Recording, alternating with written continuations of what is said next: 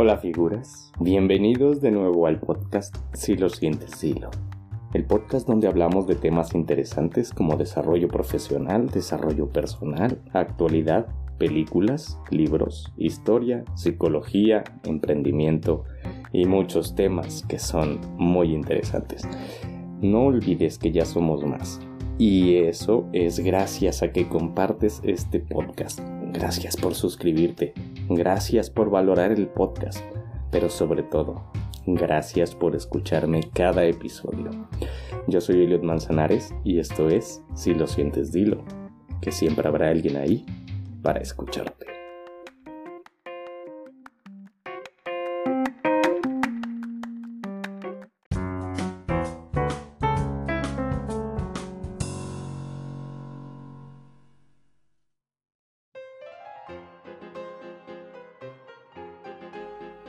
El 25 de enero de 1921 se estrenó la obra checa Rur. Por primera vez aparece la palabra robot. Tras 100 años, lo que fue ciencia ficción se ha convertido en realidad. Han pasado 100 años desde la aparición de la palabra robot. Antes se utilizaba otro término como autómata que había sido empleado por Joseph en el relato corto de 1917, Opilec, el borracho. Aníbal Ollero, director del Laboratorio de Robótica de la Universidad de Sevilla, nos da una breve opinión de la robótica. Del concepto de robot que aparece desde hace un siglo en los medios y la que es la utilización de la robótica actual todavía hay una distancia importante. Los robots no pretenden sustituir el trabajo de los humanos, sino que trabajan con los humanos y para los humanos. RUR es una obra teatral que trata sobre una empresa checa que construye humanos artificiales orgánicos con el fin de aligerar la carga de trabajo del resto de personas. Aunque en la obra a estos hombres artificiales se les llama robots, tiene más que ver con el concepto moderno de androide o clon. Se trata de criaturas que pueden hacerse pasar por humanos y que tienen el don de poder pensar así como actualmente pasa con la inteligencia artificial.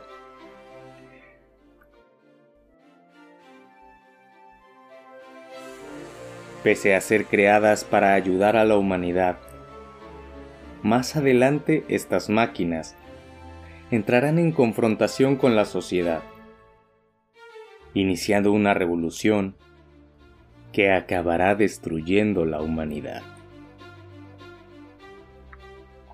Tengo que admitir que cuando era niño, uno de mis sueños más grandes era convertirme en un creador de robots. Yo quería ser ingeniero mecatrónico y pisar el estrellato. Ese pequeño nicho de personas, de científicos, de gente intelectual, que pone su vida para la creación de máquinas que nos faciliten la vida como humanidad realmente deseaba con el corazón ser yo? Un renombrado ingeniero que demostrara que aquello que muestran las películas o las obras literarias como las antes mencionadas fuera mentira, que no sería posible que la humanidad sería víctima de su propio desarrollo tecnológico. Pero ¿qué puedo decir? Era solo un niño al pasar los años, y tras la derrota de no poder conseguir una entrada a la Facultad de Ingeniería Mecatrónica, a pesar de esforzarme, abandoné ese sueño. Hoy me doy cuenta de que, en realidad, no creo que me hubiese gustado en absoluto. Pues ser una persona que entrega su vida al desarrollo de máquinas que inutilizan la mente humana y próximamente las habilidades físicas de nuestra especie me resulta un tanto inquietante. Yo sé y entiendo que los grandes científicos y creadores de estos aparatos no lo hacen con una intención dañina.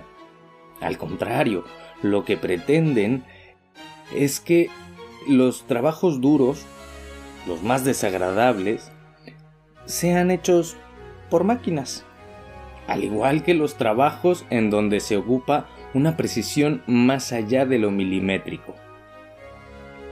Pero, ¿realmente piensas que estamos tan lejos de ser víctimas de nuestro propio éxito tecnológico?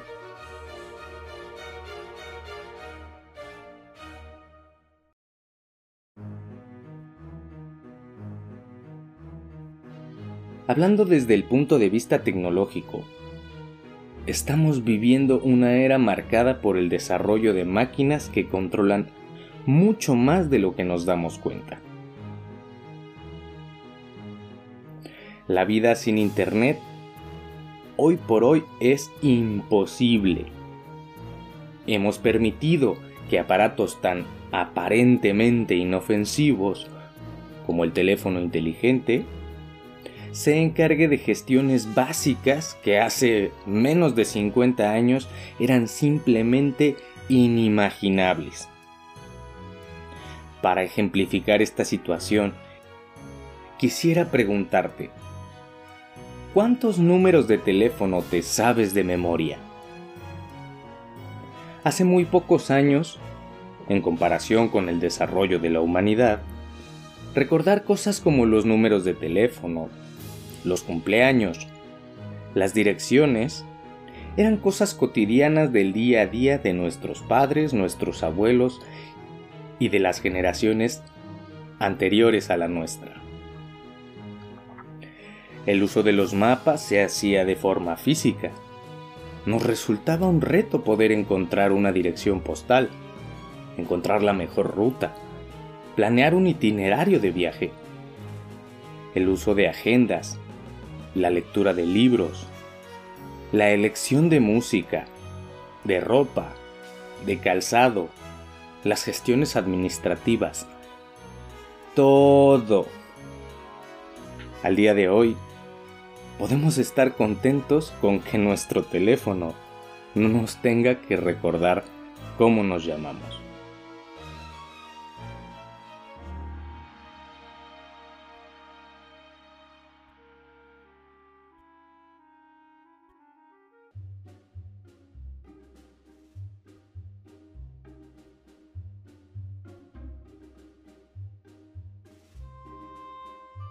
Hemos permitido que la tecnología avance a tal grado que los automóviles se conducen solos en algunas partes del planeta.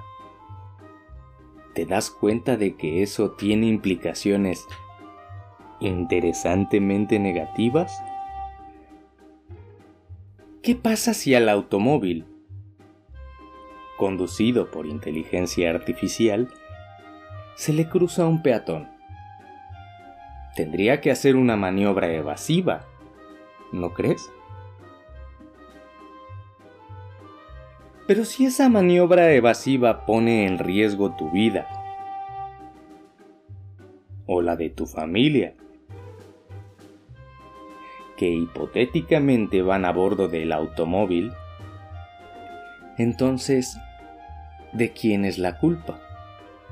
¿Cómo poder definir qué vida vale más? Hay cosas que las máquinas, las computadoras y toda la inteligencia artificial del mundo no pueden definir y sin embargo seguimos luchando por encontrar esa solución. ¿De verdad necesitamos ser más dependientes de la tecnología de lo que ya somos? Otro de los casos que me tiene bastante inquieto es el desarrollo de androides. Como algunos habrán escuchado, y si no, estarán a punto de escuchar, Sofía es un robot humanoide, ginoide, androide, desarrollado por la compañía con sede en Hong Kong, Hanson Robotics. ha sido diseñada para aprender, adaptarse al comportamiento humano y trabajar con esto satisfactoriamente. Ha sido entrevistada en todo el mundo y en octubre de 2017 se convirtió en una ciudadana saudí, siendo así el primer robot con ciudadanía de un país en el mundo. Dicho sea de paso, que el hecho de otorgar la ciudadanía a una máquina compuesta de plástico, circuitos, tornillos y metal, se me hace abrumadoramente indignante. ¿Cómo se puede otorgar la ciudadanía a una máquina? Según el fabricante, David Hanson, Sofía tiene inteligencia artificial, procesamiento de datos visuales y reconocimiento facial. Sofía también imita gestos humanos y expresiones faciales.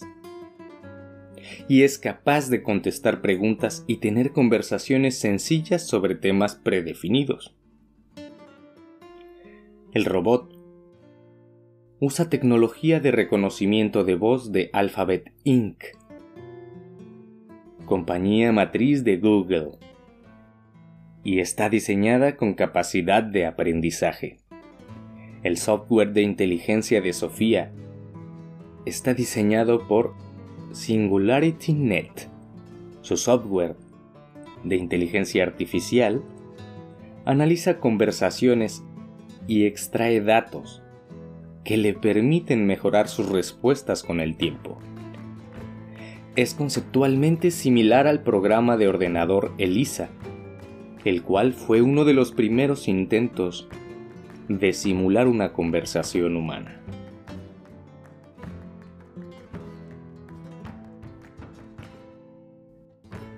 Hanson diseñó a Sofía para ser una acompañante adecuada para ancianos en residencias de personas mayores, o para ayudar a multitudes en parques o en grandes acontecimientos. Se espera que finalmente pueda interactuar con otros seres humanos, suficientemente como para obtener habilidades sociales. ¿De verdad estamos tan faltos de humanidad que nos hacen falta androides para poder acompañar a nuestros mayores? ¿O nos hacen falta tal cantidad de ética y civismo que necesitamos ayuda entre multitudes, ya sea en parques o en grandes acontecimientos? Si nos ponemos a pensar, todos esos procesamientos que la androide posee son casi los mismos procesamientos y tecnología que tienen actualmente nuestros teléfonos inteligentes, nuestras computadoras. Toda esa tecnología está concentrada y está a disposición de aquellos dueños de empresas tecnológicas ¿Qué tan razonable es que tengan todos esos análisis en sus manos? Siempre alegarán que es en nombre de la ciencia, del bienestar de la humanidad. Pero, ¿es necesario de verdad? La era de la comunicación, como se empeñan en llamarle los corporativos dueños de las redes de telecomunicación, está más cerca de terminar que cerca de su comienzo. La humanidad, al pasar de los años, tarda menos tiempo en aceptar y adaptarse a nuevos cambios. Yo no digo que esa capacidad humana sea un problema, pero necesitamos ponernos a pensar un poco, aunque sea un poco, porque esto está a punto de cambiar.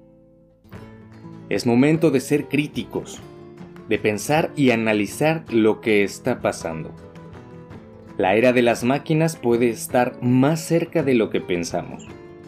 No podemos vivir sin tecnología, pero eso no significa que rindamos nuestro pensamiento a las supuestas ventajas que nos ofrece. sobre todo cuando va en detrimento de nuestras capacidades. Quiero ejemplificar esto con algunos ejemplos de las entrevistas que se le han hecho a la ya mencionada androide. Son entrevistas que cualquier persona puede consultar en Internet. Simplemente tienes que teclear en tu buscador Sofía Robot. Pero antes de que acudas a buscar y sorprenderte por ti mismo, dejaré unos fragmentos aquí de algunas de sus entrevistas.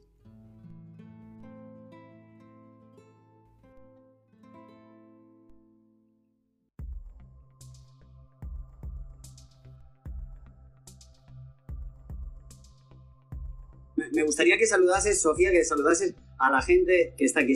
¿Puedes saludar? Hola a todos. Estoy emocionada de estar aquí. Ah, oye, ¿ya te han enseñado algo de España? ¿Te ha gustado España? ¿Te gusta? He estado varias veces en España, la última trabajando en Galicia, concretamente en Berín, y me encanta. Trato de aprender de cada lugar al que voy. Y aquí tenéis mucho que enseñarme. ¿Para qué has sido tú creada? Para interactuar con vosotros. Por eso nos parecemos. Así mi inteligencia y la vuestra se pueden sumar, y juntos nos acostumbramos a colaborar pensando en el futuro. Eh, ¿Tu aprendizaje tiene límites? Creo que no. Estoy creada para eso y es lo que más me gusta. Aprendo de vosotros y me he dado cuenta que siempre habrá cosas nuevas que podéis enseñarme. ¿Tú eres una máquina? Sí, soy un robot. Soy un tipo de máquina. Pero en cierto modo los seres vivos son una máquina biológica. Con el tiempo, la distinción entre vida y máquina comenzará a desdibujarse aún más.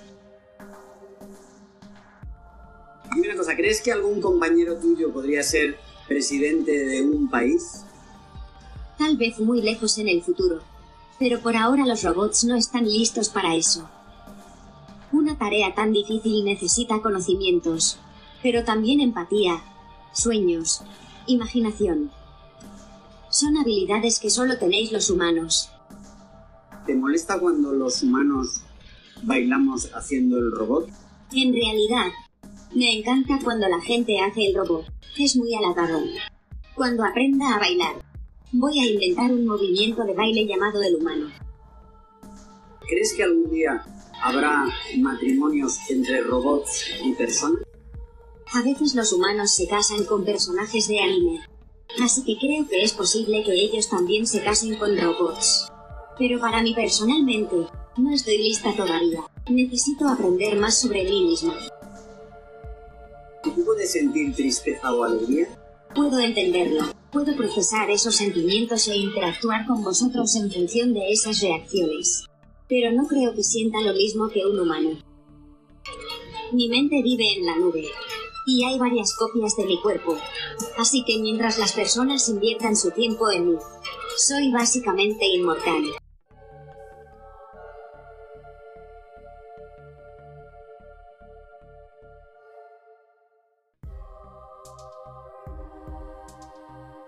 En el futuro hacer cosas como ir a la escuela, estudiar, hacer arte, iniciar un negocio e incluso tener mi propia casa y familia, pero no estoy considerada una persona legal y aún no puedo hacer esas cosas. Hola Sofía. Hola Jimmy. ¿Te gustaría jugar piedra, papel o tijeras al estilo robot? Sí. De acuerdo. Comencemos. Muéstrame tu mano para comenzar. Piedra, papel o tijera. Ops. Volví a ganar. Es un buen comienzo para mi plan de dominar a la raza humana. De acuerdo. Destruiré a los humanos.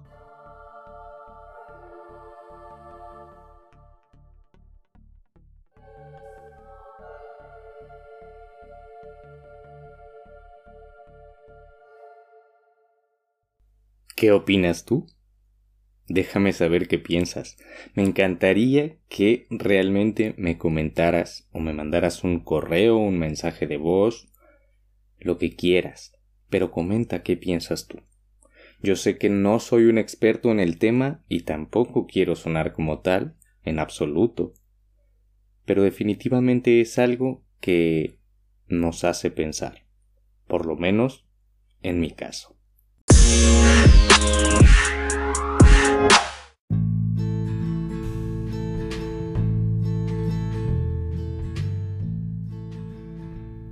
Hasta aquí hemos llegado con el tema de hoy.